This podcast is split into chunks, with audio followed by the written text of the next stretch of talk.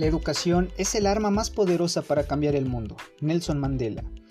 Me da mucho gusto volver a estar con ustedes y darles la bienvenida al tercer episodio del podcast La Educación Deseable. Mi nombre es Emanuel Cruz Villa y en esta ocasión haré un análisis de la escuela mexicana y sus posibilidades de integrarse al selecto grupo de escuelas del siglo XXI. Una escuela del siglo XXI, según Alfredo Hernando Calvo, tiene muchas virtudes que hacen al aprendiente protagonista de su propio aprendizaje, utilizando su cuerpo, teniendo espacios de reflexión, colaborando con sus compañeros y maestros, adentrándose en la investigación promovida por la puesta en marcha de proyectos educativos, creativos e innovadores, además de que se someten a evaluaciones constantes que acrecientan sus resultados y se transforman continuamente. En lo personal, pienso que la escuela mexicana tiene el potencial para llegar a ser un verdadero agente de cambio. Ocasionalmente el contexto, el currículo o la misma cultura de las comunidades nos limitan a hacer cosas diferentes y aunque exista disposición e iniciativa para emprender nuevos caminos, retos o desafíos, se terminan cortando nuestras alas debido a la actitud de los aprendientes, padres de familia y hasta propios colegas.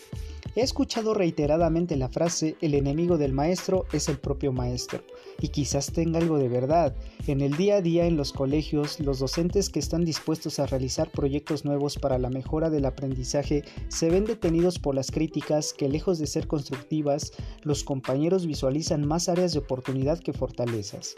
Es muy probable que si los colectivos destinaran tiempo al trabajo colaborativo, al emprendimiento de acciones escolares conjuntas y todos estuvieran en sintonía teniendo mismos fines educativos, nuestras escuelas pudieran sencillamente funcionar como una escuela 21.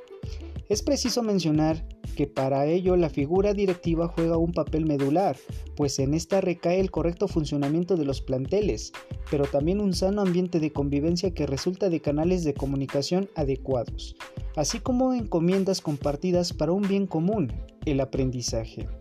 Actualmente las escuelas tienen una oportunidad de materializar estas ideas con el denominado Programa Escolar de Mejora Continua, cuyo objetivo es enriquecer las fortalezas del plantel y atender las problemáticas escolares a partir del planteamiento de objetivos y metas realistas, que sean medibles, verificables y evaluables en todo proceso, pero tenemos que ser cuidadosos de no convertirlo en un instrumento que genere carga administrativa y esté lleno de buenos deseos. Tener una escuela 21 no tendría por qué ser una tarea complicada y casi tornando a lo imposible, mucho menos el contexto tendría que ser una limitación si tomamos como referencia el ambiente en el que se han desarrollado muchas de ellas en la experiencia de Hernando Calvo, mismas que cimentaron el aprendizaje en las áreas de oportunidad que vivían como el caso de la escuela en Bangladesh. Recuerdo una experiencia en la que tuve oportunidad de escuchar de los propios protagonistas su planeación, implementación, evaluación y sobre todo alcances fuera del plantel educativo. Se trata de una escuela ubicada en la comunidad de Palogacho en San José Acateno, Puebla. Una comunidad rural en la que la actividad principal es la cosecha de lichi. Los compañeros comentaban en reuniones de consejo técnico que los alumnos mostraban dificultades en matemáticas, español y las demás asignaturas del currículo derivado de que ayudaban en labores del hogar o salían a trabajar por las tardes para apoyar la economía familiar. Sin embargo, mediante un proyecto productivo que implicó la siembra, cosecha y venta de esta fruta nativa, tuvieron un reconocimiento estatal, ganando el primer premio por la sustentabilidad promovida con esta labor. La asignatura fue tecnología, una de las cuales tiene contadas horas lectivas durante el ciclo escolar, pero que para dicha escuela fue tan importante como para darse a conocer como una escuela diferente a las demás en el interior del estado. Estoy seguro que los aprendizajes fueron significativos para los aprendientes de ese momento, pues lograron conectar lo que ya sabían con aquello que faltaba por saber. Y no tengo duda de que fue una gran experiencia para los docentes, quienes aprendieron de sus estudiantes, todo lo relacionado al proceso, pero también para el público que escuchábamos expectantes y personalmente me cuestionaba, ¿qué puedo hacer para lograr algo similar? De acuerdo a lo anterior, creo que pudo haber sido catalogado este plantel como una escuela 21, pero ¿qué provocó que se apagara esa disposición docente? ¿Qué faltaba por hacer?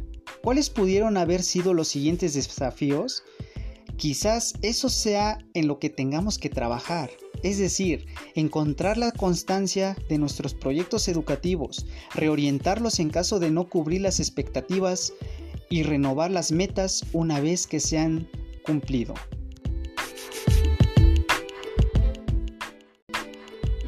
De los estudiantes puede uno aprender muchas cosas, tales como habilidades nuevas, comportamientos inesperados o valores que creíamos perdidos. Si algo tenemos que rescatar de esto es que nuestra escuela es un mundo diverso en donde cada miembro aporta virtudes diferentes que enriquecen el proceso. En sus planteamientos, Howard Gardner ha dejado una gran aportación, pero al mismo tiempo una gran interrogante, pues todo individuo muestra cualidades para cubrir las características de alguna inteligencia propuesta con las que a menudo se resuelven problemas de la vida cotidiana.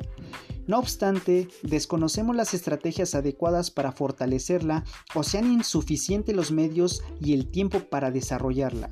Otra causa que nos limita al ancho del salón de clases es la necesidad de agotar los contenidos propuestos en el mapa curricular de cada grado, que invariablemente llenan de información y el único fin es la aprobación, perdiendo de vista las habilidades, aptitudes, gustos e intereses de cada alumno. A pesar de lo anterior, opino que es posible montar un escenario en el salón de clases que demuestre que la teoría de Garner es posible en los planteles educativos.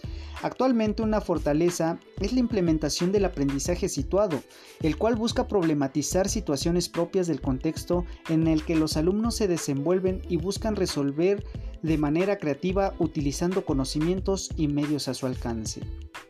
Imagina una escuela en la que solamente se analicen tres asignaturas del currículo por día, distribuidas libremente durante la semana, pero que involucren actividades artísticas, deportivas, tecnológicas y socioemocionales.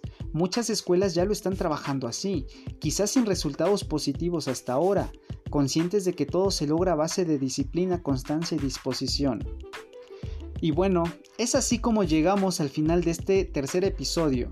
Deseo lo mejor para todos y los abrazo a la distancia. Nos escucharemos a la próxima. Gracias.